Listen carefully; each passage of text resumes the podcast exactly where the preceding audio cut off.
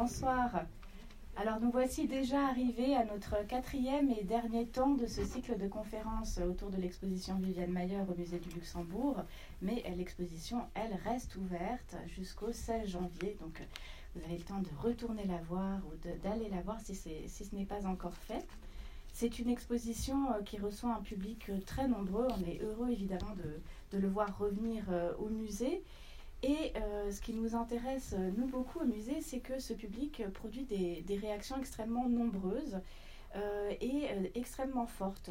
Des, réactions que l'on recueille un peu partout, par mail, dans les salles, auprès des gardiens, auprès de tout le personnel qui est dans, le musée.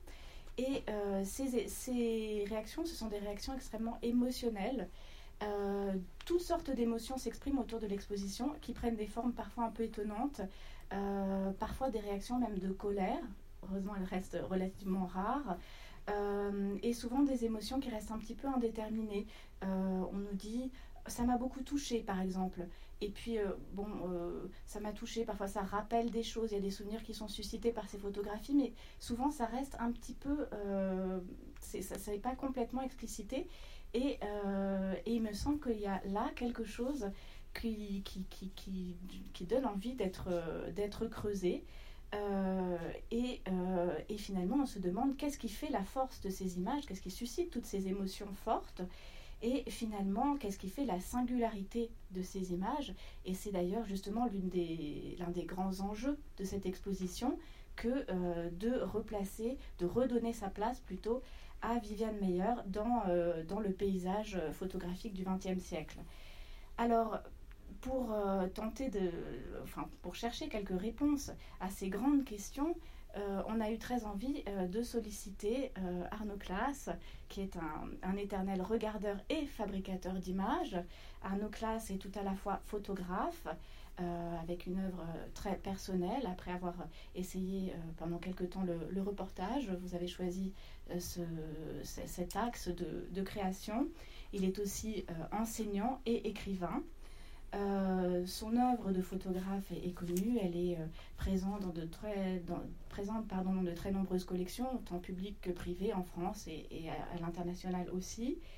Euh, vous êtes aussi un, enseignant apprécié. Vous avez enseigné dès, sa formation, vous avez participé en fait à, la création de l'école nationale pardon, supérieure de la photographie à Arles. Et, euh, et aussi, euh, euh, vous avez enseigné en Belgique, en Irlande, à New York aussi. Et puis, troisième volet, mais je crois que tout ça fonctionne ensemble, de votre activité, vous avez écrit plus d'une vingtaine de livres qui prennent des formes assez différentes, souvent des formes fragmentaires, c'est pour, pour, un certain nombre de, de livres, des notes de travail, euh, des développements théoriques, et puis aussi, bien sûr, euh, puisque vous regardez beaucoup les autres photographes, un travail sur, euh, sur les sur les sur d'autres photographes qui, dont les images vous intéressent particulièrement. Donc, lorsque ou, qui ne vous intéressent pas Oui, parfois, oui. Et qui, qui vous permettent quand même d'écrire, bien sûr, de développer une pensée. Alors, on voudrait bien savoir lesquels vous intéressent pas. Ah, ça, je le garde pour le dessert. Vous le garderez pour le dessert. Voilà, quelques titres très récents. Ou pas. voilà, vous faites monter un suspense pour cette. Euh, j'espère qu'on posera la question. Euh, quelques titres simplement parmi vraiment les, les, plus récents. Le réel de la photographie qui est paru chez Filigrane en 2012, euh, la considération photographique en 2017, un essai sur Robert Frank, donc euh, grand photographe aussi en 2018. Et puis très récemment, cette année, l'intuition photographique, donc qui correspond à vos notes de travail récentes, entre 2016 et 2020, suivi euh, d'un essai, d'une série de pensées euh, liées à, à, la disparition de votre, de votre épouse et sur ce que cela fait à votre, à votre, à votre regard. Voilà, merci beaucoup d'avoir invité notre d'avoir accepté pardon notre invitation et je vous cède sans plus parler, sans plus tarder pardon, la parole. Merci. Merci.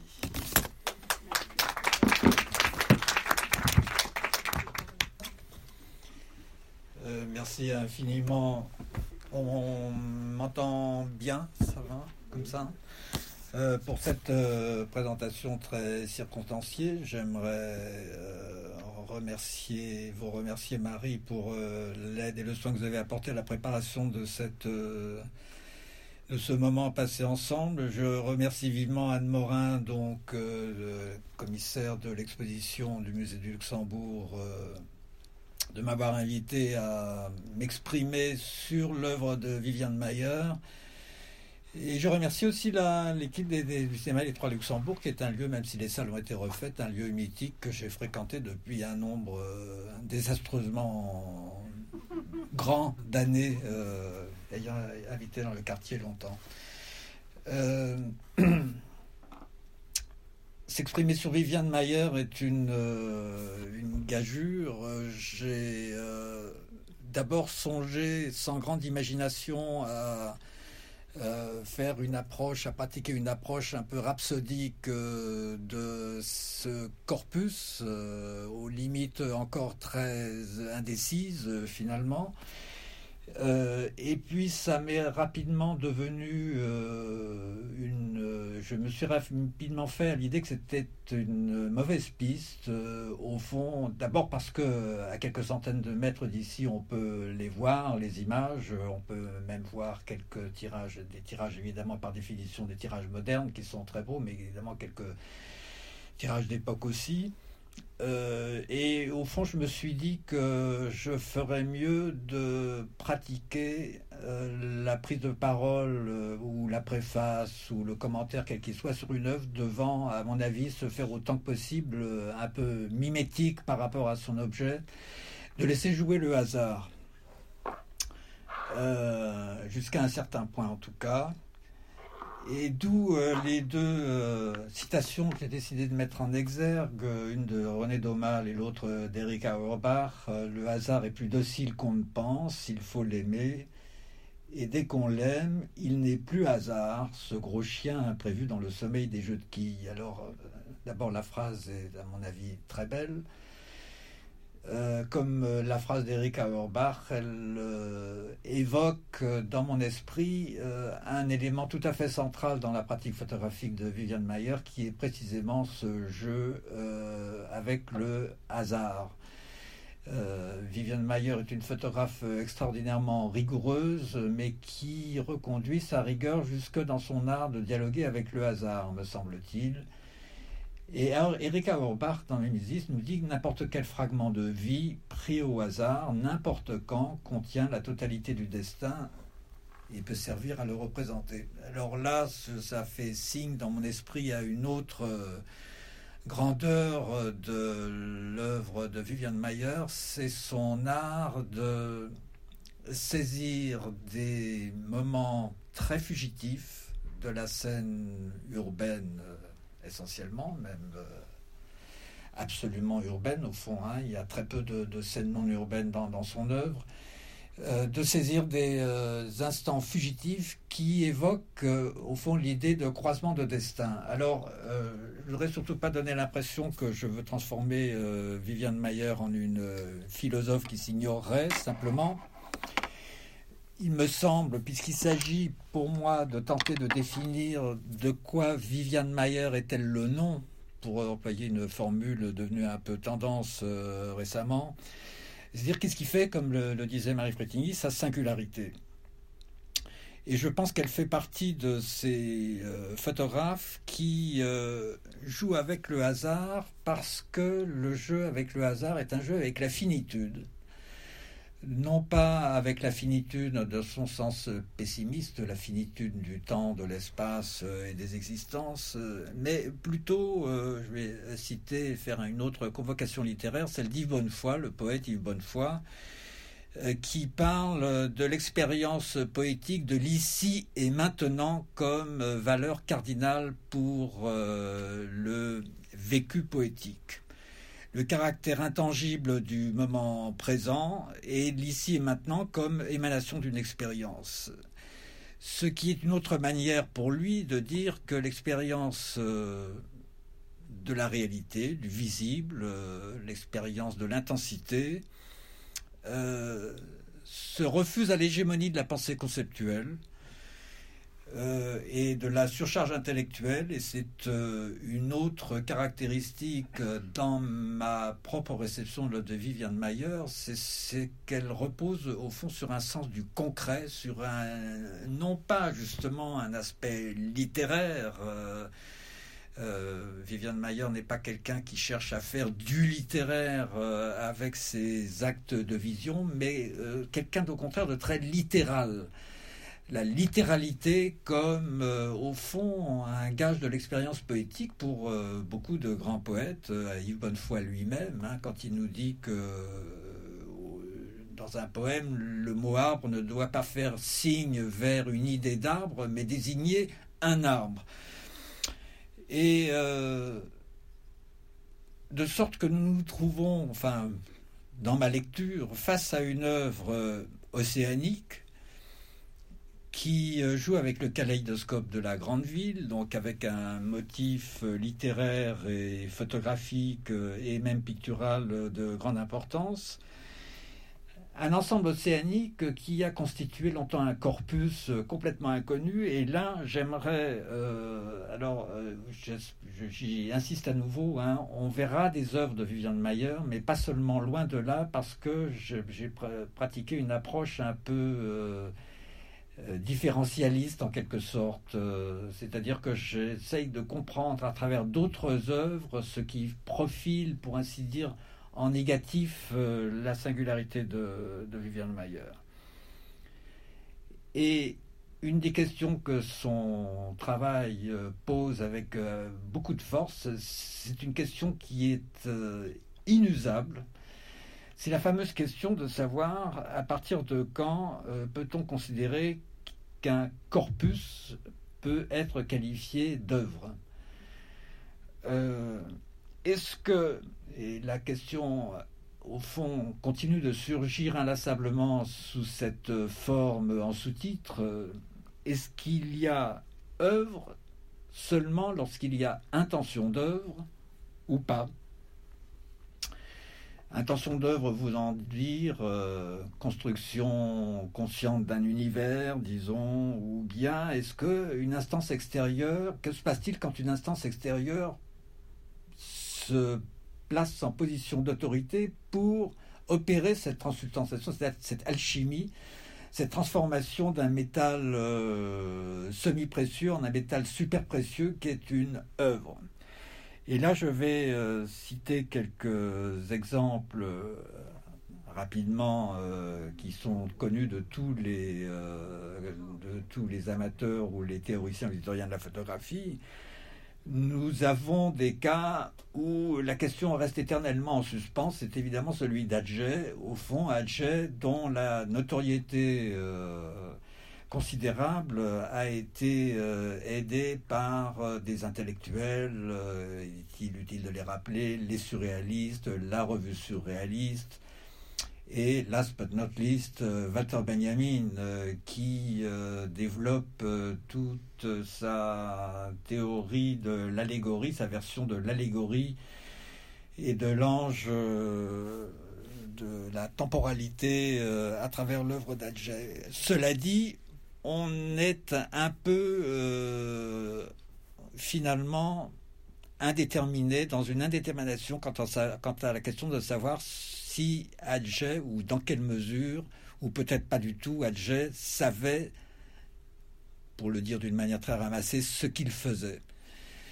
Euh, nous savons que c'était quelqu'un de cultivé, nous savons que c'était quelqu'un qui avait une humilité d'artisan dans le mode de production euh, matériel euh, et, même symbolique au fond et commercial de son œuvre, de sorte que au fond l'œuvre d'Adjet nous est arrivée comme semi-performative en quelque sorte. Vous avez d'autres euh, œuvres qui disparaissent euh, presque par la volonté de leurs auteurs, comme celle de Léon Levinstein, euh, qui est un photographe américain, génération née au début du XXe siècle, qui a enterré son œuvre à force d'exigence et de colère contre la moindre utilisation de ses propres images qui lui paraissaient déplacées hors contexte, hors norme ou, mésinterprétation tout simplement. Ne serait-ce qu'avec Edward Station qui l'avait intégré dans sa fameuse exposition Family of Man. Vous avez des exemples euh, comme celui de Shirley Baker, qui est à mon sens euh, une des photographes les plus méconnus, longtemps méconnus, les plus proches euh, de, de l'univers de Viviane Mayer, chroniqueuse de, des loisirs et de la vie quotidienne, principalement à Manchester et Liverpool, années, durant les années 50 à 80. Euh, et qui doit son cette, œuvre doit son enterrement tout simplement à la faculté d'oubli euh, dont peut faire preuve euh, l'histoire de, la photographie, mais qui a été aussi à qui a été offerte une résurrection grâce justement à l'attention extrême que portent les Britanniques à leur propre tradition d'ironie documentaire. Alors, euh, dans ces cas-là, euh, évidemment, euh, il s'agit de présence ou d'absence d'œuvre ou de, de convocation d'œuvre au tribunal de la haute culture. On sait que cette question, quand y a-t-il art, quand y a-t-il intention d'œuvre, s'est posée d'une manière particulièrement cuisante à partir des années 70 avec les œuvres des grands paysagistes américains du 19e siècle, des années 1860-70. Euh, Par exemple, Timothy O'Sullivan, euh, ici Utah 1872, ou Carlton Watkins. Euh, on sait tout de même pas mal de choses sur ces deux grands photographes. O'Sullivan était quelqu'un qui s'intéressait assez peu aux choses de l'esprit, comme on dit, en revanche, Carlton Watkins, c'est quelqu'un qui, comme O'Sullivan a travaillé sur commande pour des missions de reconnaissance euh, géologique ou minière ou ferroviaire et l'un comme l'autre ont euh, donné un certain nombre de chefs-d'œuvre bien connus de, la photographie de paysage. Et là, euh, je cerne un peu, ce que j'approche, c'est ma, ma tactique euh, ou ma stratégie, j'approche peu à peu la question Viviane Mayer euh, en ayant, en donnant l'impression probablement de, m'adresser à tout à fait autre chose, mais j'espère que c'est pas le cas. Chez euh, chez ces deux photographes, on a un objet de réflexion et de controverse très intéressant. controverse qu'on peut résumer résumer de la manière suivante au fond est-ce que ces euh, œuvres-là peuvent être considérées comme des précurseurs de la modernité photographique qui naît dans les années 20 euh, avec la tradition moderniste de la straight photographie américaine, de Weston euh, entre autres et de, de Minor White. Ou bien est-ce que, euh, vision beaucoup plus rigoriste, il faut les cantonner dans leur statut de pur euh, document? Et là, euh, il y a un historien de la photographie qui, à mon avis, un des meilleurs au monde actuellement, génération quinquagénaire, qui est Robin Kelsey, qui enseigne à Harvard et qui s'est livré à une sorte de bilan de cette controverse, que je vais résumer très rapidement, euh, O'Sullivan, dit-il, est vu comme un proto-moderniste, comme un précurseur de la straight photography.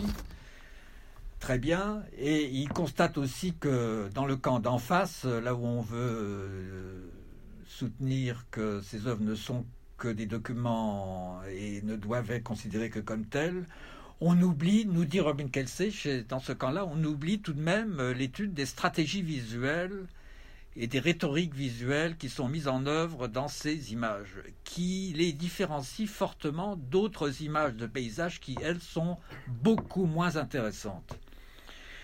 Et là, ce qui est très intéressant, c'est que euh, Kelsey nous rappelle que, par exemple, dans la revue Art Forum en 75, dans un numéro de la revue Art Forum, Barbara Novak a publié un, article intitulé Era of Exploration, l'ère de l'exploration, où elle euh, se tient à la limite des deux attitudes. Elle assimile d'un côté euh, l'art de ces paysages au transcendantalisme philosophique américain, à celui d'Emerson, de Thoreau, à l'idéal de Tocqueville aussi. Euh, et euh, Robin Kelsey nous dit, bah oui, ça c'est l'interprétation cosmopoétique. Euh, Barbara Novak euh, insiste aussi sur l'influence de la peinture de paysages américaine du 19e siècle et sur l'influence de la peinture de paysages romantiques allemandes sur ses œuvres et de l'influence du, pays, du, du, romantisme allemand et de la philosophie allemande en général. C'est très intéressant parce que euh, on s'aperçoit que chez ces photographes, euh, il y avait incontestablement euh, en tout cas chez quelqu'un comme Watkins, un background culturel qu'il faut chercher d'abord du côté de Ralph Waldo Emerson, qui est euh, le promoteur de cette idée selon laquelle l'acte de vision est un acte qui n'est pas seulement un acte de réception de la réalité, mais aussi un acte émanateur.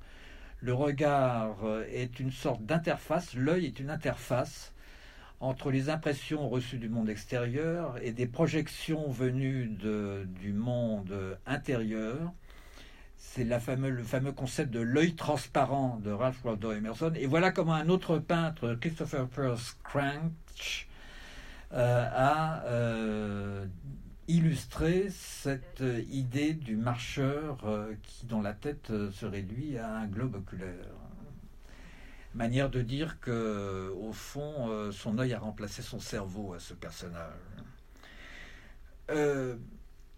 Voilà, euh, tout ça pour dire que euh, cette idée que euh, la transformation d'un corpus en œuvre doit bien reposer sur certains critères peut s'éclairer aussi par une étude vraiment culturelle alors des formations des uns et des autres.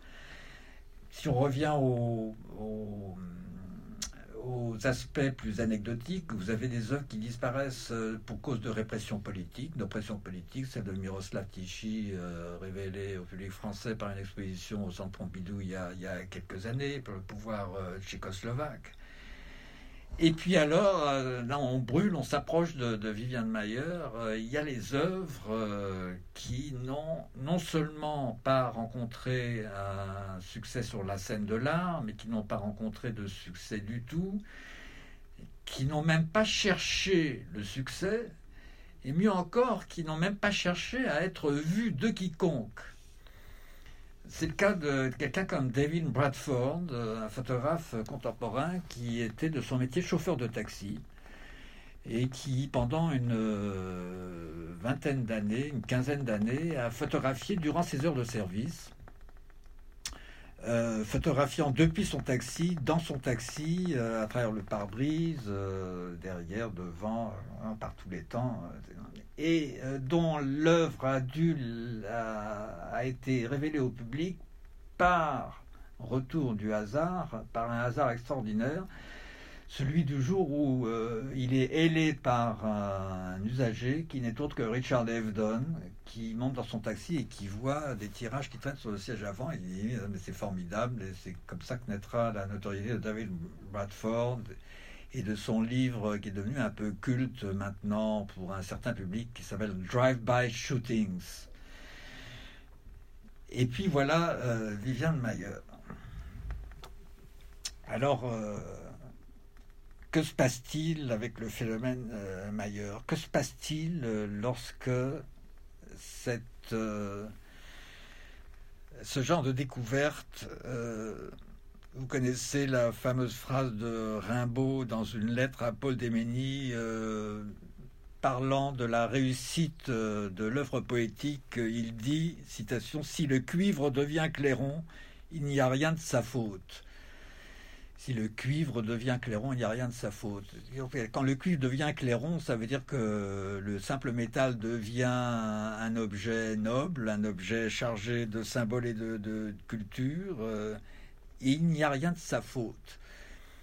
Est-ce que d'une certaine manière, on peut dire que si euh, le corpus de Vivienne Mayer est devenu une œuvre, euh, il n'y a rien de sa faute? Que faut-il pour que cette transsubstantiation se produise? Ben, Des choses assez simples finalement.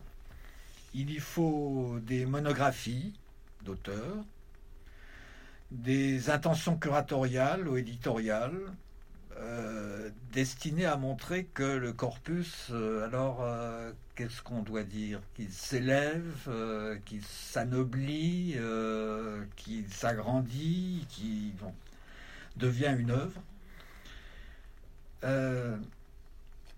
Ça semble supposer que des caractéristiques considérées comme relevant de l'art sont attribuées au dit corpus. Et quelles sont-elles? Ben, La singularité d'une éloquence, euh, déjà évoquée dans notre introduction. Il y a une éloquence, ça parle euh, d'une voix unique attribuable à nul autre. Une clarté dans la complexité, euh, il faut qu'il y ait euh, une simplicité et une euh, clarté et une complexité qui s'éclairent mutuellement. Pas de simplisme d'une part, mais pas non plus de ce que je crois certains historiens d'art allemands ont appelé avec ironie les Komplikationsgefühl, les, hein, pas, de, pas de complications inutiles en somme des critères de cohésion interne aussi. Jusqu'à présent, euh, je pense qu'on sera tous d'accord pour dire que Viviane Mayer coche toutes les cases. Euh, une éloquence singulière, c'est certain, ça à la, la, définir. Clarté dans la complexité, c'est sûr. Cohésion interne aussi, euh, cohésion interne non seulement dans la structure des images prises séparément, mais aussi dans le flux euh, de la production visuelle dans le temps. Une organisation thématique, plus ou moins consciente, parfois complètement inconsciente, et puis une adéquation entre la plastique et le contenu. Euh, c'est ce qu'on appellera, pour faire vite et pour risquer un mot euh, qui est une véritable mine antipersonnelle, une adéquation plastique-contenu, ça veut dire une réussite formelle, un formalisme J'y reviendrai dans un instant. Et puis euh, peut-être euh, une autoréflexivité. L'œuvre est supposée euh, se tenir parce qu'elle réfléchit à elle-même. Elle sait ce qu'elle fait. L'artiste sait ce qu'il ou elle fait. Alors, ça pose évidemment la question de la production personnelle fais un petit détour à nouveau par d'autres, une autre œuvre, celle de Lee Friedlander, euh, parce que ça pose aussi, surtout en photographie, euh, fréquemment la question de la différence entre l'œuvre personnelle euh, et l'œuvre, par exemple, de commande ou l'œuvre ustensilaire. Ici, je fais apparaître une image de Friedlander parce que, évidemment, depuis 50 ans de production, il s'est fait connaître comme l'un des plus grands virtuoses de l'image avec des paquets guillemets inutiles, des images qui jouent à voir, euh, pour citer William Grant, à quoi les choses ressemblent une fois photographiées, ce qui n'empêche pas qu'elles aient un, intérêt documentaire par ailleurs, bien sûr, mais pendant euh, de nombreuses années, dans sa jeunesse, Friedlander a gagné sa vie en faisant de la photographie de commande, de la photographie industrielle. Et chez lui, par exemple, la séparation était absolument tranchée. Euh, il disait euh, Je photographie euh, pour ma commande jusqu'à 17 heures. À partir de 17 heures, je change d'œil et je fais, en l'occurrence, ce genre d'image de 1970. Viviane Mayer, donc, euh, si le mot n'était pas chargé de, danger et de connotations euh, criminelles, je, dirais presque qu'on est en présence d'un cas intégriste, puisque, comme on le sait, rien n'indique qu'elle ait cherché à faire apparaître sa production au grand public. Problème. Problème euh, qui se redouble en quelque sorte, qui se trouve redoublé par cette euh, exigence ou par cette peur ou par cette attitude qui, à mon avis, doit être psychiatrisée qu'avec beaucoup de prudence. Hein. Je suis assez sceptique vis-à-vis de toutes les interprétations psychiatrisantes du comportement de, de Viviane Mayer. Euh, à mon sens, cette impossibilité qu'il y a, à savoir les tenants et aboutissants d'une œuvre comme celle-là, n'est pas du tout un handicap, j'y vois même une chance pour l'interprétation. Euh, d'abord parce que il est beaucoup plus difficile qu'on le croit de faire le départ entre œuvres ustensilaires et œuvres en roue libre. Euh, mais également euh, parce que je pense qu'il est impossible de produire quoi que ce soit sans qu'il y ait d'une manière ou d'une autre euh, intention d'œuvre. L'intention d'œuvre n'est pas forcément consciente, elle peut être aussi semi-consciente, voire largement inconsciente. La tâche que impose à l'interprétation ce type de mode de production d'œuvres, euh, ce, truc qui nous arrive euh, massif comme un, euh, comme un régiment d'ovnis, a priori ininterprétable, est très intéressant parce que pour l'interprétation,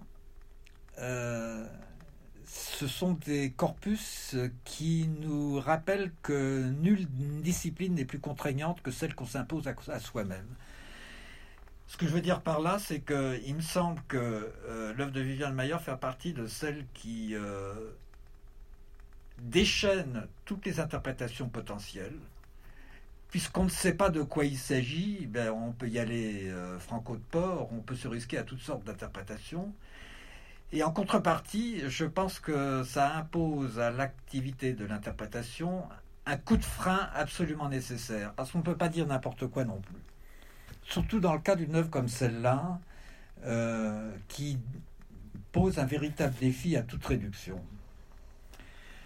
Mon attitude est de considérer que en réalité, non seulement il ne peut pas y avoir de corpus sans intention d'œuvre, mais que peut-être, c'est un peu provoquant, mais une somme constituée dans l'anonymat le plus complet, dans l'absence apparente de tout désir d'adresse à l'autre, constitue peut-être justement l'essence même de ce qu'on peut appeler une œuvre, l'opus magnum. Euh, et que le principe d'une gratuité euh, absolument euh, isolée, absolument solitaire, pourrait constituer, dans une radicalité que je ne préconise pas du tout comme euh, étant la condition morale pour faire œuvre, hein, entendons-nous bien, mais qui pourrait constituer l'essence même de la notion d'œuvre.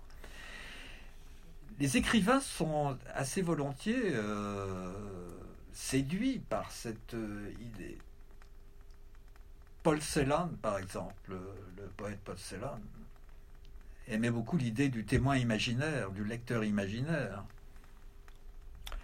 Et puisqu'il correspondait beaucoup avec Adorno, on sait qu'Adorno a été le philosophe et philosophe de l'art euh, et sociologue, euh, considérait qu'une des missions de la nouvelle musique était une mission du type bouteille à la mer. Euh, que la difficulté de réception de la, de la nouvelle musique, euh, de l'avant-garde des années 20-30, et puis et même celle de Boulez dans les années 50, euh, était leur moment de vérité. Et à telle enseigne que Adorno, en pleine guerre, quand il était réfugié en Californie, est allé sur la plage de Santa Barbara et a effectivement jeté une bouteille à la mer, souhaitant la fin du nazisme, en gros. Euh, selon Borges, Borges nous dit J'écris pour quelques amis. Euh, Julien Binda, l'écrivain un peu oublié aujourd'hui, dit euh, L'écrivain n'écrit de toute façon que pour lui-même. À mon sens, le témoin imaginaire de l'écrivain isolé n'est autre justement qu'un autre que l'écrivain porte en lui-même.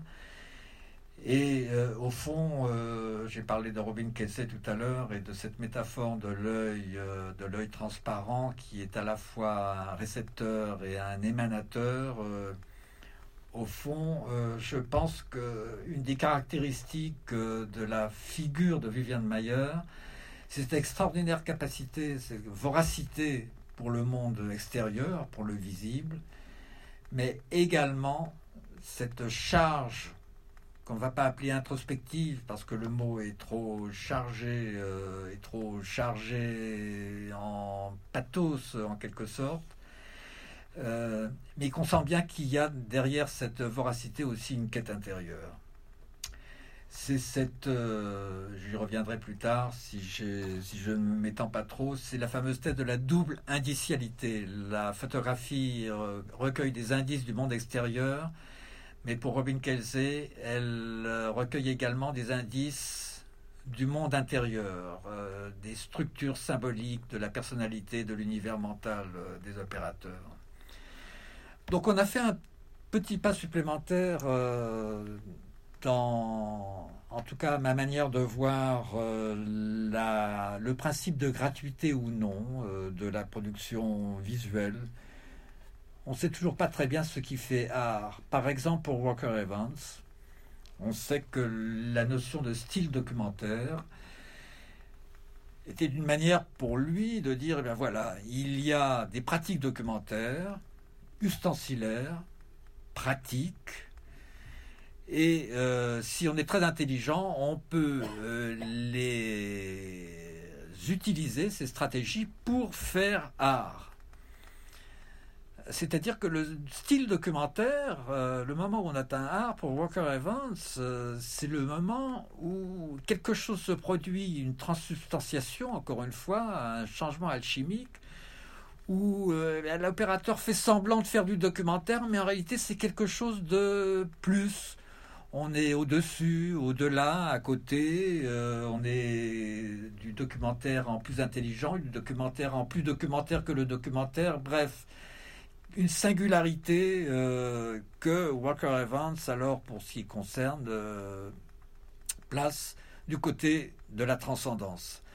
On sait que c'est un grand lecteur de Joyce, de Virginia Woolf, euh, et on sait que toute sa philosophie du style documentaire est basée sur l'idée de l'épiphanie.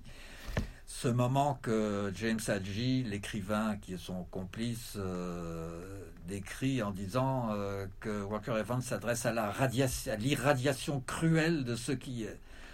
Autrement dit, pour quelqu'un comme Walker Evans, il y a une rigueur documentaire, mais il y a aussi un désir de saisir des moments d'intense révélation de vérité, ce que Virginia Woolf justement appelait pour ce qui la concerne les moments of being, les moments d'être, notion qui a marqué toute l'histoire de la littérature américaine d'ailleurs, en passant par Faulkner et Thomas Wolfe.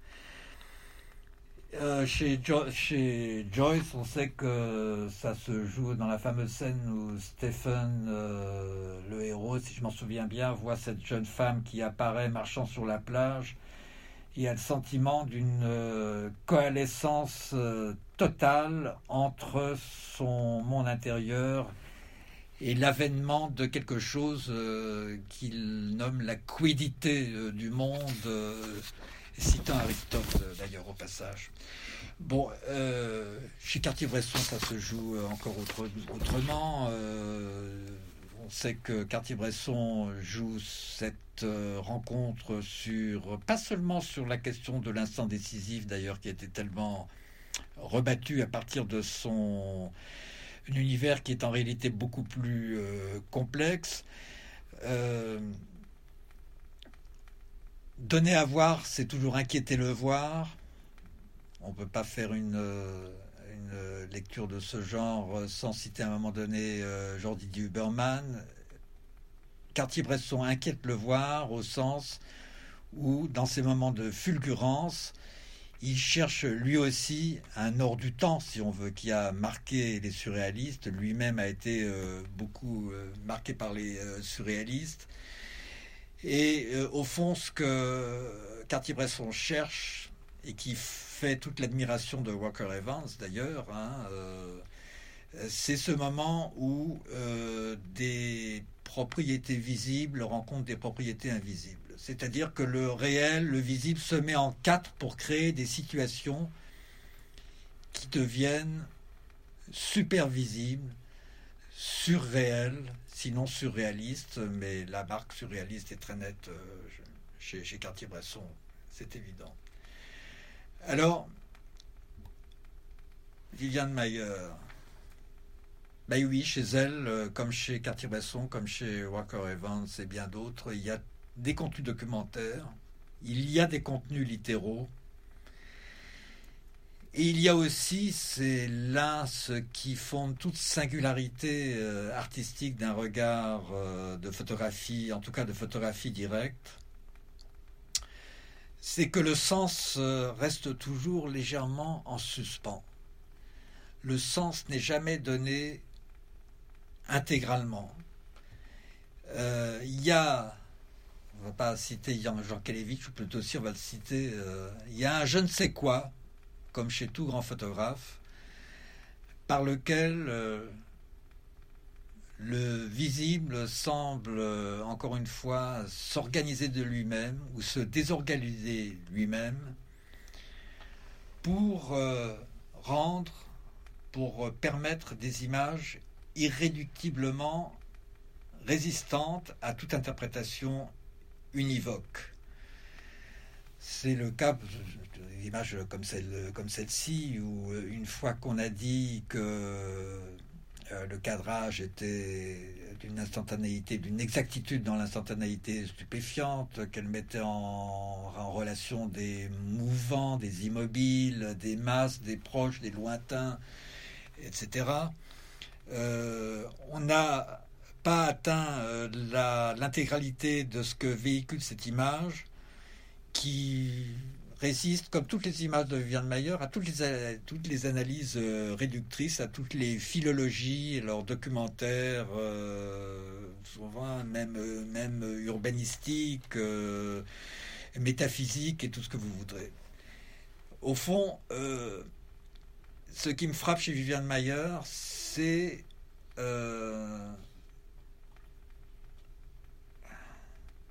sa manière de jouer avec notre croyance dans les images. Je crois que ce qui m'intéresse le plus dans la photographie comme art, c'est que nous adorons croire, me semble-t-il, à la vérité des images. Et nous adorons croire aussi, nous adorons aussi nous en défier des images. C'est vrai dans l'image, l'imagerie d'information, les images, euh, cette image-là, est-elle vraie, est-elle fausse, est-elle mise en scène euh, ou non, etc. Je vais essayer d'illustrer mieux ce que j'essaye de dire avec euh, l'image suivante qui est de Charles Arbut, un photographe qui a été un grand reporter de guerre, membre de Magnum, avant d'abandonner cette activité pour se consacrer à une œuvre entièrement personnelle centré sur euh, ces effets d'écho entre l'intériorité et l'extériorité dont je parlais tout à l'heure. Et euh, voilà le type d'image que Arbut s'est mis à faire à partir du début des années 70, des images qui étaient très ancrées dans la réalité, euh, pas seulement urbaine d'ailleurs, mais également tout à fait paradoxal, euh, en contravention totale avec euh, les lois académiques du, bon cadrage. Et il m'a fait penser, euh, Arbut, avec ce, genre d'image, à l'univers de, de Viviane Mayer, au sens où, je vais être très concret dans mon illustration, Arbut a beaucoup enseigné, et euh, il y avait un exercice qui demandait à faire à beaucoup de ces étudiants, c'était de tourner sur eux-mêmes, euh, debout, les yeux fermés, mais en ouvrant très brièvement les yeux par, par moment, quand ils le voulaient. Et il leur disait, voilà, vous venez d'expérimenter exactement ce que c'est que l'acte photographique. Et autre exemple, euh, il leur montrait cette image que vous avez devant vous, et il demandait aux étudiants qu'est-ce que vous voyez? Et naturellement, euh, bah, tout le monde disait je vois un homme qui marche. Euh, non. Comment pouvez-vous dire ça? Comment pouvez-vous être certain que ce n'est pas un homme qui se tient immobile dans cette position et qui pose pour l'image? C'est un parallèle d'ailleurs qu'on trouve chez Wittgenstein qui pose la question d'une image qui représente un homme qui marche euh, sur une route euh, qui monte et, oui on dit que c'est l'image d'un homme qui marche sur une route qui monte. Peut-être qu'un martien qui débarquait sur la Terre dirait que c'est un homme qui, glisse euh, vers le bord de la route, on n'en sait rien du tout. C'est la question des énoncés, c'est la question de la vérité des énoncés. Les photographies sont des énoncés visuels. Et quel énoncé visuel euh, ici chez Viviane Mayer On en verra d'autres exemples, bien sûr. Ici, ici chez, chez Arbut. C'est cette manière de défamiliariser les perceptions quotidiennes. Viviane Mayer, euh, c'est une deuxième grande facette de son talent, est une formidable défamiliarisatrice des perceptions quotidiennes. C'est-à-dire que c'est quelqu'un qui arrive au fond à nous donner l'impression qu'elle voit le monde, la chose est vue comme par quelqu'un qui naîtrait au monde, pour ainsi dire. C'est simplement aperçu en marchant euh, dans la rue, euh, devant un magasin, euh, sur, un, quai, etc., sur une promenade en bois le long de, le long de l'East River.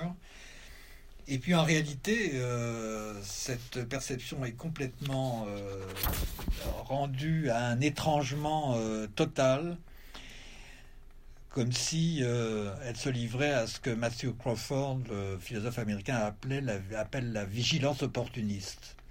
La vigilance opportuniste n'est pas simplement celle de capter des instants anecdotiquement intéressants, c'est l'art de capter des moments où, pour ainsi dire, le réel entre lui-même dans une phase d'étrangement. Alors, ce que je suis en train d'essayer de, dire, euh, je m'en suis aperçu euh,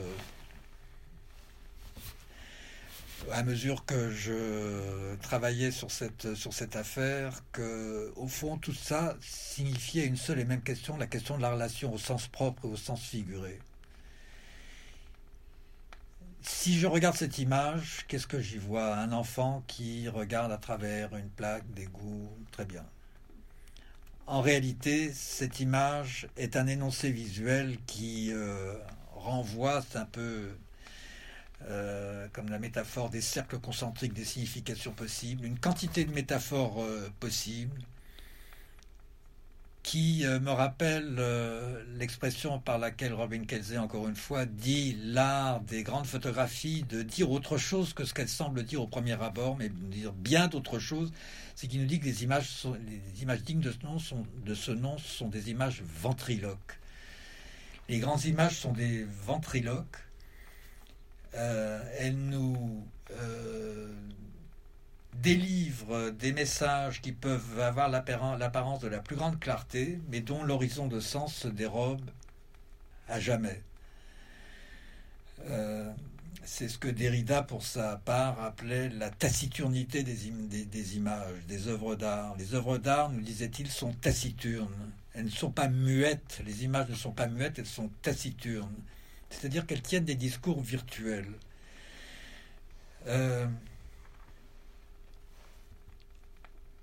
Stiglitz, dont on a pu euh, voir quelques tirages euh, dans le cadre de l'exposition de Georgia O'Keeffe, était évidemment un virtuose de ce, cet art de mettre le sens en suspens, avec ses équivalences euh, en particulier. Je voudrais être très clair sur cette affaire de relation entre un sens propre et un sens figuré. il ne s'agit pas du tout de dire qu'un photographe, un grand photographe, c'est quelqu'un qui fabrique des métaphores. La métaphore, c'est assez facile euh, à fabriquer avec un peu de virtuosité. Euh, Stiglitz nous montre que la métaphore n'est pas une relation de terme à terme. C'est pas le village niché au creux de la vallée, la métaphore entre le village et le nid d'oiseaux douillets. Hein. La véritable métaphore poétique est celle qui déploie une infinité de significations possibles. Et Stiglitz adorait que euh, quand quelqu'un regardait euh, une de ses équivalences, euh, quand quelqu'un lui disait Je ne sais pas ce que c'est, si c'est de l'eau ou si ce sont des nuages, mais je sais que c'est réel. Et il me semble que le caractère énigmatique des œuvres de street photographie de Viviane Mayer répond à cette même tremblement d'incertitude euh, qui signe euh, toutes les images euh, dignes de ce nom, tout simplement. Alors, je m'aperçois évidemment que j'ai beaucoup trop à vous dire, beaucoup plus à vous dire que le temps qui me sera imparti. Donc, je vais accélérer un peu, beaucoup même, pour insister à nouveau sur le fait que c'est une histoire de forme, tout ça, mais que le vieux débat sur le formalisme ou l'antiformalisme est à mon sens complètement invalidé par euh, ces problématiques. À la fin des années 20, Walker Evans, euh, qui est à l'orée de sa carrière, se met à faire euh, ce que je vais mettre avec beaucoup de respect et d'admiration hein, et de guillemets des acrobaties visuelles inspirées par les avant-gardes en particulier par Rodchenko. Euh, considérant qu'il est temps d'en finir avec le formalisme bourgeois de la vision bien droite, bien orthogonale, avec les verticales verticales et les horizontales horizontales. Nous sommes là à quelques mois de distance. Rodchenko, euh, lui, euh, se livre à ces fameuses acrobaties visuelles, à ces diagonalisations en tout genre pour en finir avec le formalisme euh, bourgeois.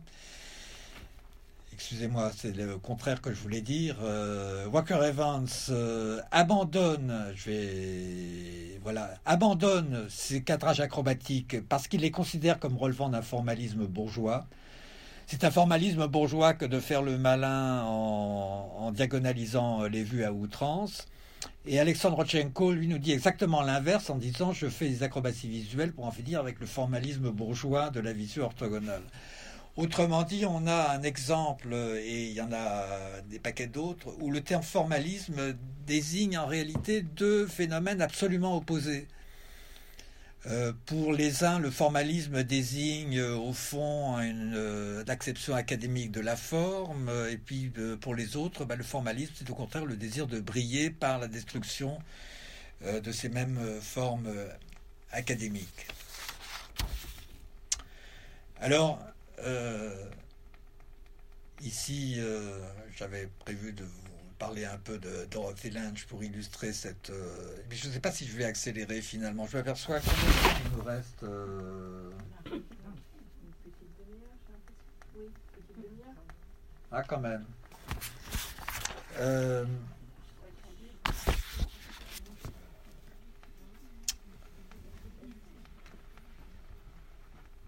alors je reviens à ma Dorothy Lange ça, fait rien, je, peux sauter quelques étapes quand même. Voilà, j'ai pris ici un exemple issu de l'art conceptuel le plus pur pour illustrer cette, euh, cette discrépance qu'il y a entre deux acceptions différentes du formalisme. Douglas Hubler se voulait un artiste absolument antiformaliste. Et quand on voit la rigueur avec laquelle il assemble ses planches contact euh, et les images volontairement pauvres qui documentent ses performances artistiques, on voit que c'est une exactitude formelle euh, absolument sans faille, aussi peu, euh, aussi, parfaite que le formalisme, avec beaucoup d'guillemets de Dorothea Lange, euh, interprétation possible, j'ai toujours vu dans les deux bras euh, de cette euh, femme euh, des High Plains du, Texas un W qui serait comme la signature infraconsciente de Walker Evans, mais ça c'est ma propre fantasmagorie. Viviane Mayer, la rue, la littéralité, la tragédie, nous dit Aristote, une bonne tragédie est un système de faits. Je crois que c'est la troisième voie d'interprétation que je verrai pour rendre justice à la singularité de Viviane Mayer, c'est que beaucoup de ces images sont des systèmes de faits incroyablement bien captés, avec euh, une intuition et probablement une vitesse d'exécution tout à fait stupéfiante, comme c'est le cas ici, où elle nous euh, offre cette euh, entrée dans la vision, hein, comme si ces deux visages de femmes sur les deux bords opposés du cadre euh, nous donnait en quelque sorte l'entrée dans le champ visuel et puis ce groupe de personnages euh, situés derrière comme sur un proscenium, euh, le trottoir devient, devenant littéralement un proscenium d'une pièce de théâtre. J'utilise le mot de théâtre avec beaucoup de prudence parce que je vais m'y risquer si j'arrive jusque-là dans quelques minutes. Quel sens donner à une image comme celle-là? On pourrait suivre l'idée de Peter Handke, dire euh, immense écrivain qui nous parle de la tragédie, ce qu'il appelle, citation, la tragédie bidon de notre siècle, celle du personnage solitaire dans la grande ville. Une tragédie bidon qui l'intéresse énormément en tant que motif littéraire et qui intéresse énormément euh, Viviane Mayer. On voit bien que cette interprétation est insuffisante cette euh, image nous parle de solitude, elle nous parle d'urbanisme, elle nous parle de travail, elle nous parle d'aliénation, et elle nous parle aussi d'un acte de regard qui euh, englobe toutes ces possibilités euh, herméneutiques, pour le dire en termes savants, mais qui ne s'y réduit absolument pas l'image dit encore autre chose que ce qu'on peut lui faire dire euh, de manière tout à fait factuelle. Euh, je ne me risquerai pas à rappeler, sauf de manière tout à fait indicielle, que euh, pour Derrida, par exemple, c'est ce qui caractérise l'idée même d'un signe un signe qui renvoie au-delà de lui-même, c'est euh, la preuve de notre dépendance absolue à la théologie. C'est aussi l'opinion de George Steiner. L'ère du signe est une ère essentiellement théologique. L'axiome du sens a, selon Derrida, la même origine que l'axiome de Dieu. C'est lui qui le dit. Hein. Alors, euh, pour euh, examiner cette question d'une manière un peu plus euh, drôle, voilà une œuvre de Mark Tansey, un peintre contemporain états-unien. Modern, postmodern. Qu'est-ce que ça signifie? Bah, À gauche, c'est la condition de l'art moderne. L'image, vous la prenez dans la figure, elle démolit vos perceptions de la réalité, votre organisation visuelle, des repères spatiaux, des distances, euh, des facettes des objets, de l'intérieur, de l'extérieur, de tout ce que vous voudrez. Et puis à droite, euh, c'est la condition postmoderne. On peut lui renvoyer la monnaie de sa pièce à l'art et en quelque sorte euh, se confronter à des euh, images qui, elles, voudraient, comme dans l'art postmoderne, ne plus avoir de signification en dehors d'elles-mêmes, en quelque sorte. Alors, est-ce que ça signifie que entre l'innocence des images et des images qui seraient absolument conscientes de ce qu'elles font, c'est-à-dire entre la modernité conquérante, destructrice, machiste, diront certains, et puis la postmodernité dans laquelle ben, les images ne, font rien d'autre que se renvoyer les unes aux autres, et les styles les uns les autres, hein, comme disait Achille Bonito Oliva, la transavant-garde, les images ne parlent que d'images. Et donc Martin C, euh, ni personne ne soutient qu'il s'agirait de retrouver une innocence de l'œil, comme euh, ici dans The Innocent Eye Test, où on teste l'innocence de l'œil euh, sur une vache. vous voyez ce qui se passe dans le tableau.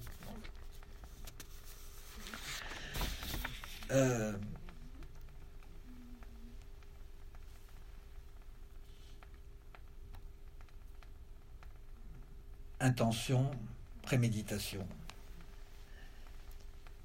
Ça nous renvoie à la fameuse question de savoir quelle était la culture photographique de, de Viviane Mayer. Comment l'interpréter? On voit bien que euh, j'en ai, j'ai abordé un tout petit peu cette question euh, au début de mon propos. Euh, la question de l'interprétation qui est renvoyée par, euh, qui est par le mode d'apparition de l'œuvre à sa propre liberté, qui est une liberté proprement vertigineuse. J'ai essayé de formuler plus ou moins adroitement ce que pouvait inspirer telle ou telle image de Viviane Mayer. En voilà, en voilà une autre. Euh, bon, cette, ce nécessiteux. c'est ma chaise qui grince comme ça sans arrêt. Ça, c'est les chroniques. L'autre micro.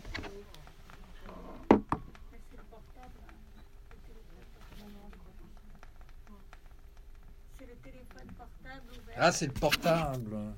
Mais c'est pas le mien, hein Il enregistre. Il enregistre.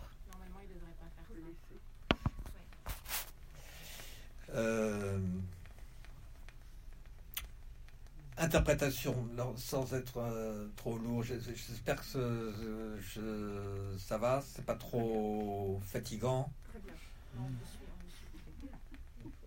Comment interpréter ce type d'image? Viviane Mayer n'est pas une documentariste, n'est pas une photographe de reportage, c'est pas quelqu'un qui travaille euh, comme Ouija par exemple, à la chasse au bon coup, euh, au bon scoop. Euh, je dis ça sans aucun mépris pour Ouija, qui est un artiste du, scoop en quelque sorte. Ce qui m'intéresse chez Viviane Mayer est dans cette béance d'informations manquantes qui émanerait d'elle c'est que cette question nous renvoie à nos propres responsabilités herméneutiques, à nos propres responsabilités d'interprétation. C'est la fameuse question de savoir euh, quelle est la validité d'une interprétation du texte, qu'il soit verbal ou visuel, une fois qu'il est coupé de son contexte originel. On sait que pour les Grecs, euh, l'allégorie, euh, c'était l'invention d'un autre sens sous la lettre du texte. Bon, euh, on sait que pour le christianisme, euh, comme euh, la, Bible est un texte d'inspiration divine, la chose se pose encore différemment. Et puis on sait qu'à la Renaissance se dessine notre condition actuelle. Le fameux prologue de Gargantua, où Rabelais dit eh ben oui, il y a des gens qui donnent un sens chrétien à l'Iliade et à l'Odyssée. Après tout, ils ont le droit. Euh, c'est ce que dit Rabelais hein, dans, le prologue de Gargantua. Euh, il y a des gens qui donnent un sens chrétien à l'Iliade et à l'Odyssée. C'est un anachronisme, et si ça leur chante, pourquoi pas? Et il ajoute ce qui serait désastreux, c'est d'attribuer cette intention à Homère. Spinoza, lui, aura euh, une autre attitude, beaucoup plus tranchée, beaucoup plus sermoneuse. Non, le texte doit, être interprété comme un document historique. C'est dans le Tractatus. Et puis il y a Paul Ricoeur, euh, notre euh, grand herméneute contemporain, qui dit euh, il ne faut pas s'attarder sur ce que l'auteur voulait dire, mais il faut se demander ce que le texte veut dire. C'est-à-dire que l'intention consciente de l'auteur n'a pas une importance particulière, elle peut être prise en considération, mais n'a pas une importance, en tout cas cruciale. Par contre, le texte lui-même peut vouloir dire des choses, pour ainsi dire, à son corps défendant. C'est-à-dire, nous dit Paul Ricoeur euh, dans euh, son livre Le conflit des interprétations, hein, essai d'herméneutique, c'est qu'une intention n'est pas une préméditation. Ce, n'est pas parce que l'auteur n'a pas pensé à une signification de, son texte que ce n'est pas ce qu'il voulait dire. Autrement dit, il y a des choses qu'on peut vouloir dire, mais sans savoir qu'on veut les dire. C'est peut-être mon cas euh, actuellement aussi. On peut très bien avoir des intentions tout en étant inconscient de ces intentions. Euh, c'est tout le problème de l'intentionnalité. Euh, c'est tout problème philosophique de l'intentionnalité. Alors,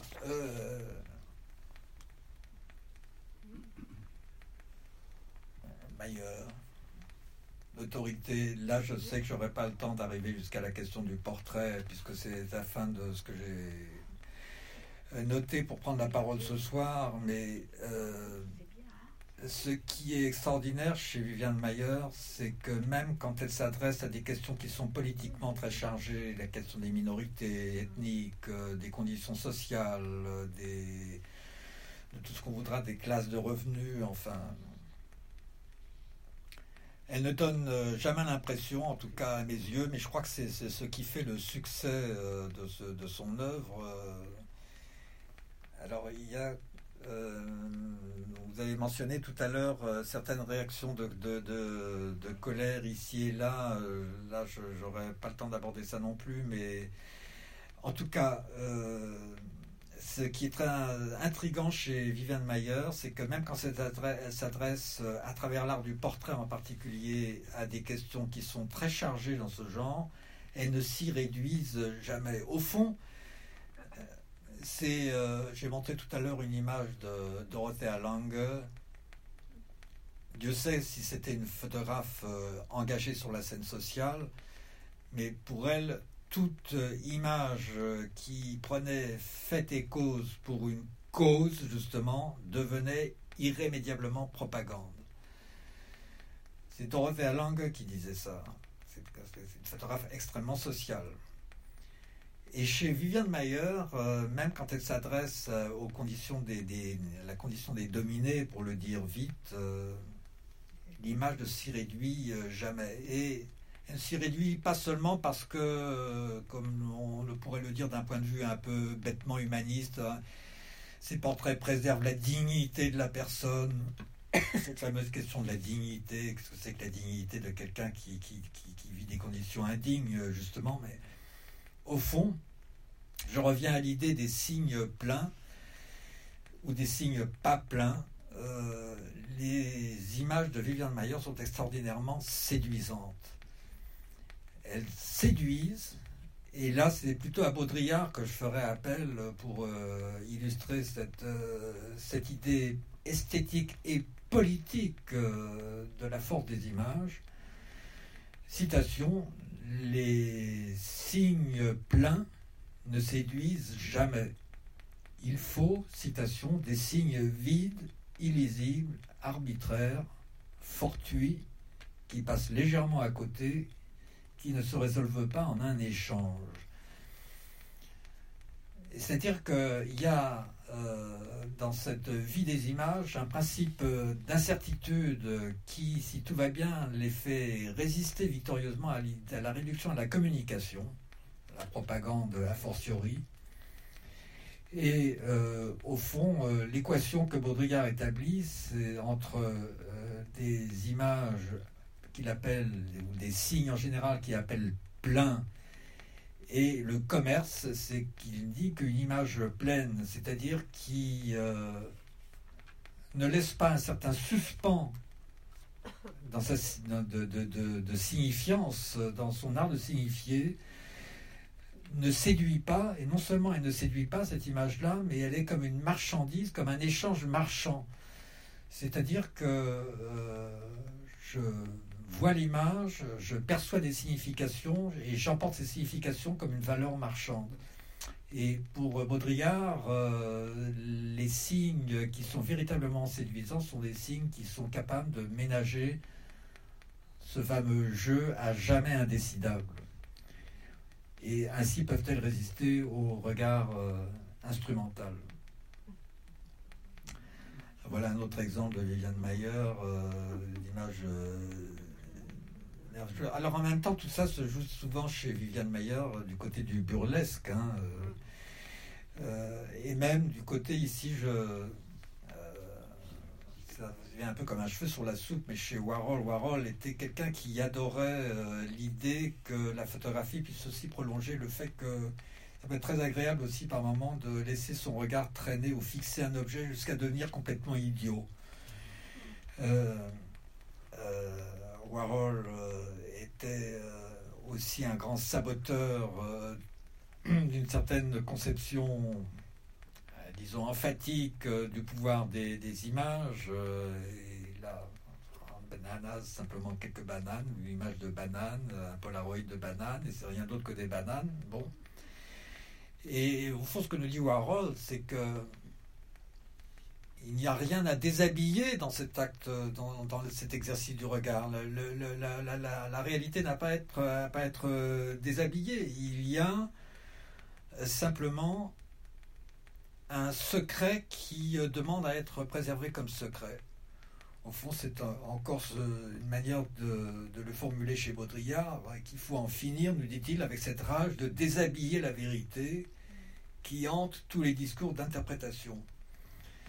Et je crois que la plus grande résistance de Viviane Mayer aux interprétations réductrices est de cet ordre-là elles préservent rageusement leurs secrets, pas toujours rageusement, quelquefois avec, euh, et souvent même avec euh, beaucoup d'humour.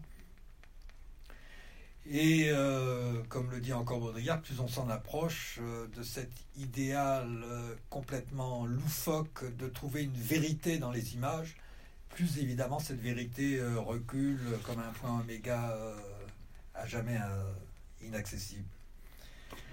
Alors de l'humour, euh, comme on vient de le voir, mais aussi parfois quelque chose qui confine, de, oui, à la douleur, voire au tragique.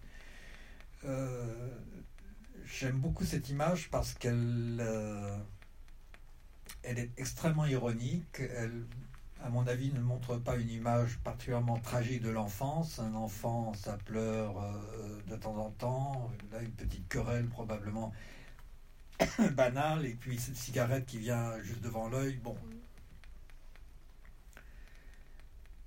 Des moments intermédiaires. Sont des moments. Euh, D'ailleurs, euh, c'est même le titre d'une des sections d'exposition, hein, n'est-ce pas euh, Des moments intermédiaires pour lesquels Viviane Mayer est si douée. Des événements non événementiels qui nous montrent encore une fois que euh, Viviane Mayer adore dialoguer avec le hasard. Il faut que je boive un peu d'eau. Si je retrouve ma bouteille.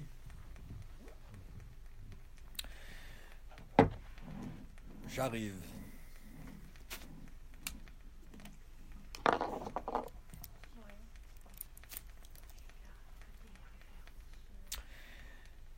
Et qui euh, donc est euh, encore une autre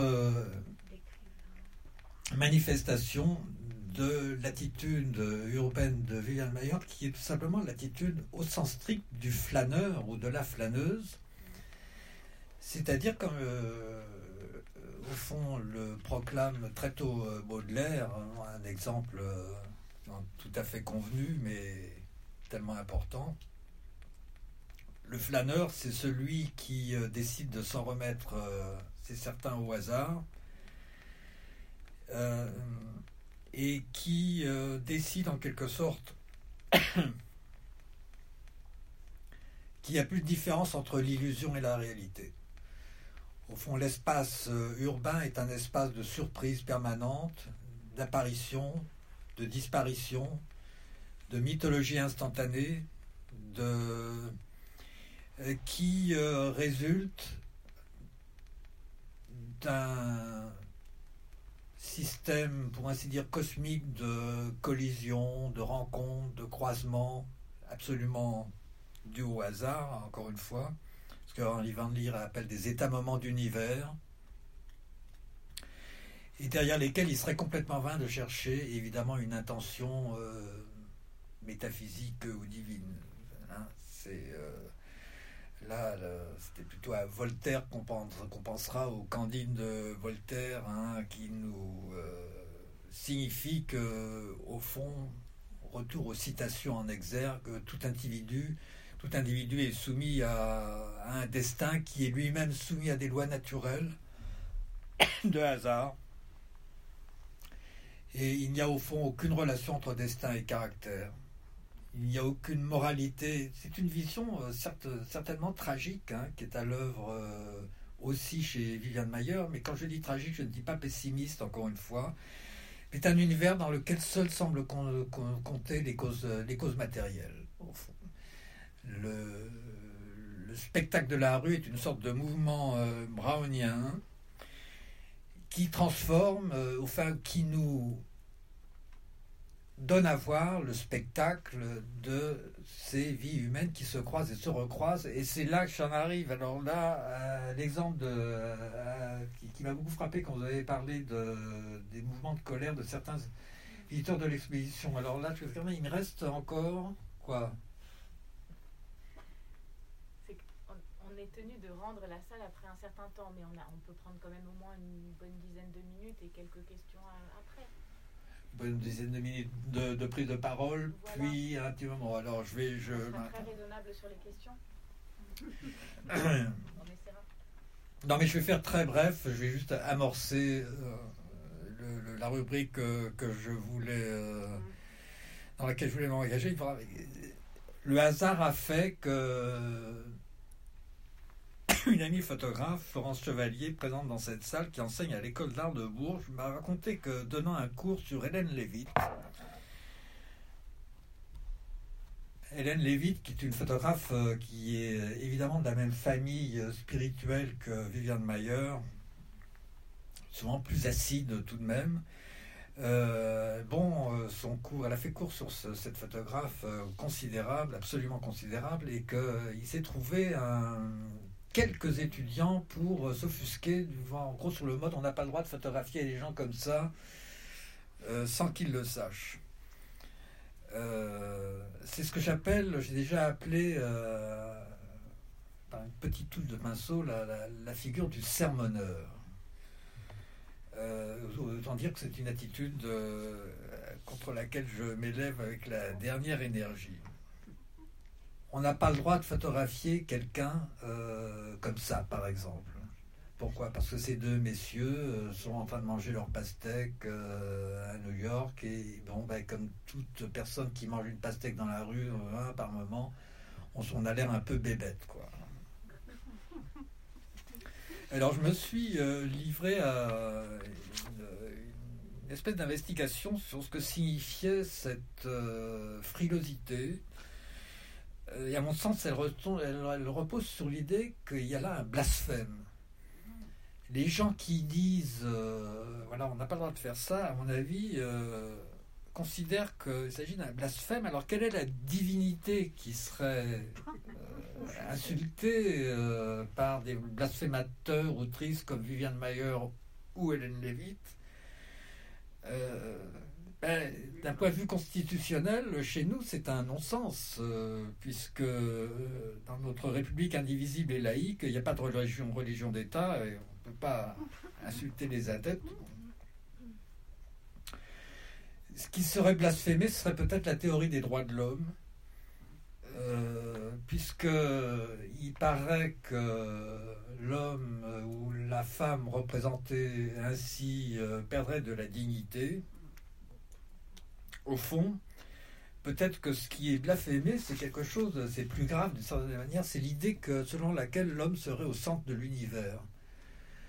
Euh, ce qui est un des principes euh, vraiment essentiels de, notre déclaration des droits de l'homme. Est-il moral de photographier quelqu'un à son insu?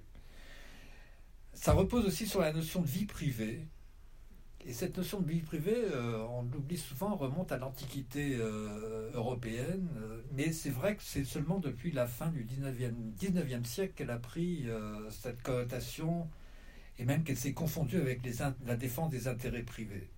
Et Walter Benjamin a écrit des pages considérables sur cette notion de vie privée bourgeoise qui devient à ses yeux une valeur sacrale.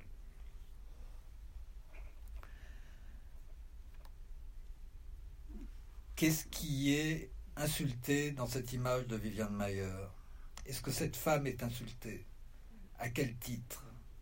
Il me semble que celui qui dit euh, qu'il y a une atteinte à la dignité, dont je ne parle pas des utilisations euh, frauduleuses ou intéressées ou, ou malveillantes, voire criminelles, euh, des images des gens qu'on peut faire circuler sur, sur Internet, sur les réseaux sociaux. Hein. ça, c'est, évidemment, on est tout à fait dans une autre, dans un autre secteur hein, juridique et philosophique. il me semble que cette idée anthropocentrique euh, part du principe que chaque personne est divine dans sa souveraineté. Cette femme, au fond, euh, fait partie d'une euh, foule d'humains dont, dans notre société individualiste, on peut dire qu'elle est un panthéon, cette foule d'humains. Chaque personne est une instance sacrée et au fond, euh, c'est tout notre paradoxe. Euh, alors, je ne sais pas si l'agacement de certains visiteurs euh, auxquels vous faisiez allusion s'adressait à, cette, à cet aspect des choses, qui est heureusement fort minoritaire, puisque tant dans le cas de Helen Levitt que de Vivian Mayer, on sait l'admiration que, que suscitent leurs travaux. Écoutez, j'allais euh, vous projeter quelques images euh, qui mettaient à mal cette fameuse. Euh, je, me banderai à les montrer. Il y en a cinq ou six, et puis et puis je m'arrêterai là. Je m'arrêterai là. Éric Salomon, qui était un pionnier de la candid photography, de la photographie à la sauvette, avec son fameux Hermanox, le le, prédécesseur du Leica, il s'était fait connaître en photographiant les coulisses des grandes conférences internationales euh, diplomatiques de son époque. André Cartez, euh, Bancassé.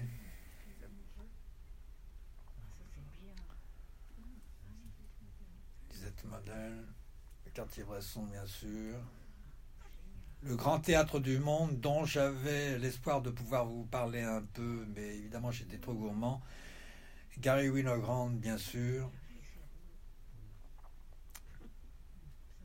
William Klein, qui est extraordinairement doué pour euh, nous montrer que en cas, les, clichés sont parfaitement fondés, c'est-à-dire que le théâtre de la rue italienne ressemble véritablement au théâtre de la, de la vie italienne.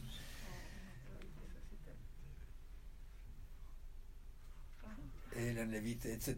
Écoutez, euh, et puis voilà, je resterai sur cette image de Robert Frank pour montrer, c'était une chose sur laquelle je voulais insister aussi euh, avec beaucoup d'énergie. Cet art de la capture, cet art de la photographie à la sauvette euh, n'est pas du tout, du tout assimilable euh, à une instrumentalisation des êtres, des personnes photographiées. Et on sait que la grande leçon de Robert Frank a été de montrer qu'elle peut être au contraire le lieu d'une empathie, de l'empathie la plus profonde avec euh, le travail aliéné, avec l'exploitation, avec la souffrance des autres. Euh, ça aurait été sa grande leçon. Écoutez, j'espère euh, avoir été à peu près clair. J'avais beaucoup de choses à vous dire que peut-être je publierai intégralement. Merci de votre attention.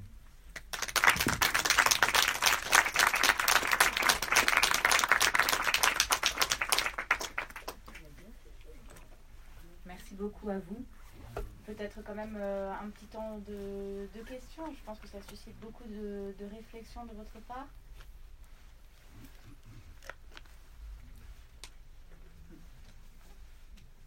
Oui.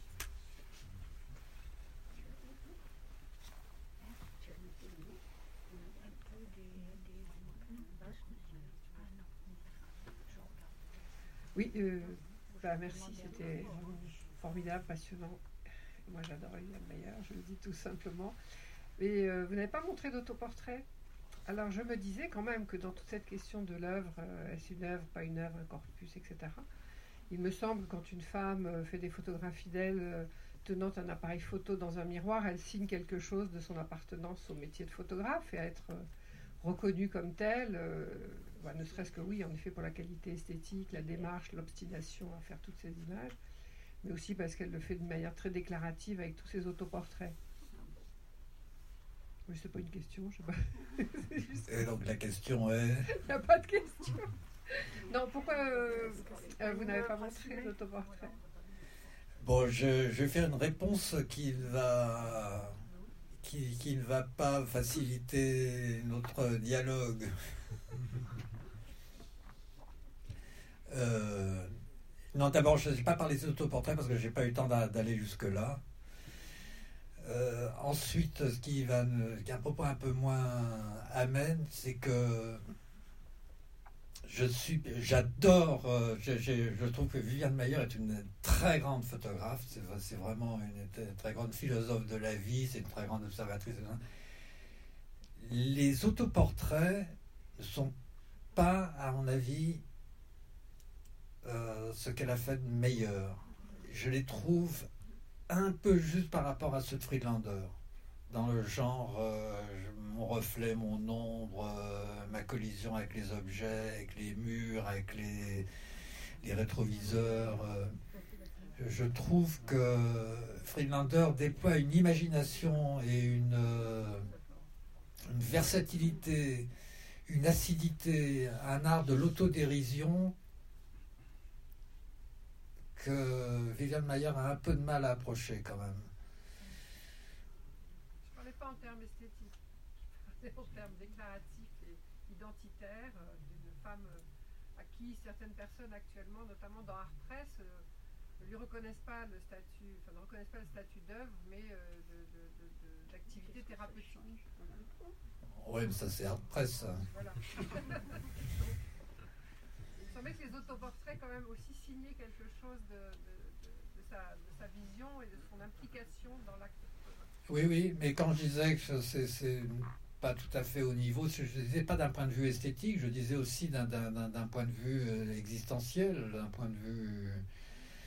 euh, mais c'est vrai que je j'aurais pu aller jusque-là, j'aurais.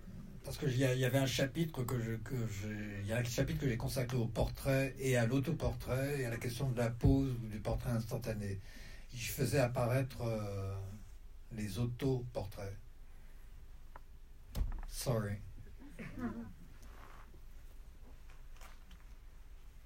Une dernière question? Moi, c'est juste une, une remarque. Merci pour euh, cette extraordinaire conférence. Et vous avez fait découvrir en fait euh, quelqu'un qui aurait pu aussi dessiner parce que euh, vous avez montré euh, avec le monsieur qui est tout recroquevillé en fait, qui est tout en ellipse, finalement à la fois ce mouvement et cette, cette ellipse, cet homme recroquevillé, mais auquel on peut attribuer aussi une émotion, une intériorité. Et puis la linéarité, l'ensemble des lignes, des plans, le noir et blanc et les gris. Euh, J'avais assisté à la précédente euh, euh, conférence sur Chicago et donc euh, là aussi on a vraiment les lignes, les plans et merci beaucoup, c'était magnifique. Merci infiniment. Ouais, bien, je, je vous remercie beaucoup, encore une fois, à nos classes. Merci de votre accueil.